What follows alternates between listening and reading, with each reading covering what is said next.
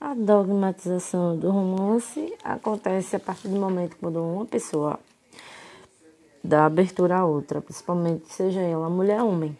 A gente sabe que os casos de homens que fazem da vida das mulheres um inferno é extremo, né? Principalmente no nosso estado temos uma causa de feminicídio muito grande e que não é dado tanta visibilidade. Questão que eu te falo nos outros áudios que realmente não deu para estar tá conotando aqui foi sobre a forma que o homem enganja a dogmatização superficial de um romance que nunca existiu na cabeça de uma mulher. Uma mulher não está preparada como homem para estar tá aceitando certos ismos, né? A mulher está preparada para receber o muito quando ela começa a receber o pouco que ela nunca mereceu, ou duas uma, ou ela acorda e cai fora, ou ela aceita esse pouco e vive tranquilamente, mas sabe que isso vai pender, porque é uma balança. Ela nunca vai estar tá maior do que a outra sem incomodar o ombro de quem está levando. Entendeu? Então, assim, como existe o lado bom, existe o lado péssimo. E tem muita mulher, muita mulher mesmo, que tá aí sendo chantageada por homens, que estão sendo enganadas, que são lindas, cada uma com sua particularidade, mas estão sendo traídas na cara dura. Mulheres que são usadas como produto pornográfico, como a gente sempre viu, e quem já assistia porno sabe como uma mulher é tratada como objeto sexual de cunho escroto.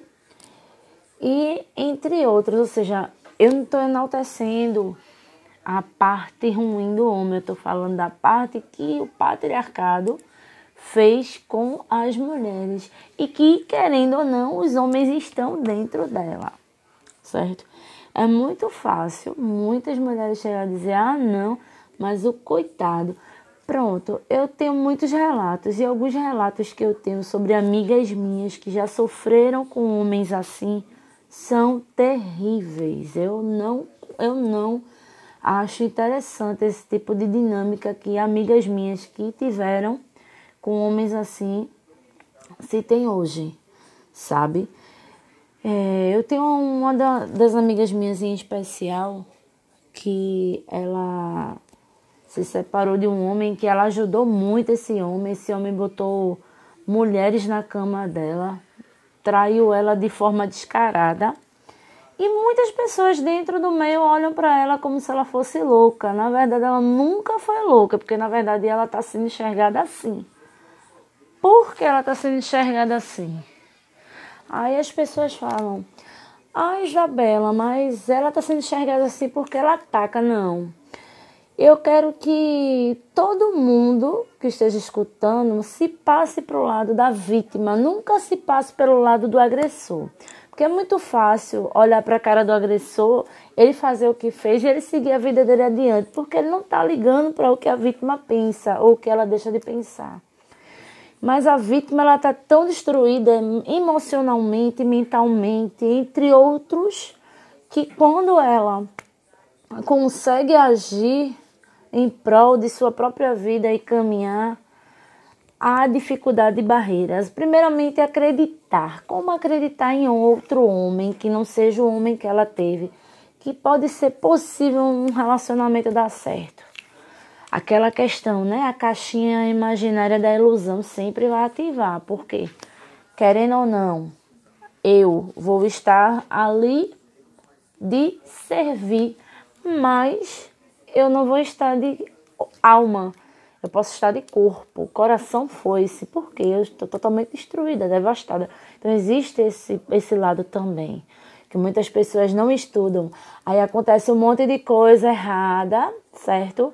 Por outras meninas que são também vítimas de homens assim, de crápulas, imbecis, e se dão o direito de ir contra uma mulher que nunca viu, que não conhece. Mana, você tá errada pra caralho, você tá muito errada. você soubesse o peso que tem a palavra e o que você fez para uma mina que não tem nada a ver com a sua vida, que tem os problemas com um cara que foi totalmente tóxico, você não imagina. Cuidado para que o, o modo tóxico da vida dele, que influenciou o mental dela, não influencie você. Você pelo menos se livre disso e se livre facilmente. Porque quando você está envolvida totalmente, você está ferrada pra caralho. Eu falo isso porque eu já vivi a mesma situação, só que não cheguei nesse ponto que você chegou com essa minha amiga, que eu achei super ridículo. Saca? Faltou diálogo demais, o diálogo ficou muito fechado, inconsistente. Mas enfim, é isso. Você, mana que tá aí do outro lado escutando o podcast, absorva. Não busque como forma de dogmatização. Estou dogmatizando, não. Eu estou só informando como é a forma dos homens. Os homens trabalham dessa forma para que você tenha esse tipo de pensamento. Se você odeia a outra, você tenha odes ao que a outra faz, sabe? Sem ao menos conhecer, realmente saber quem é ela. E ela pode até odiar também sem saber quem você é. Então acontece um erro de comunicação terrível por parte desse elemento tóxico envolvido. Então é isso. Eu espero que vocês gostem do podcast. Eu vou falar mais, viu?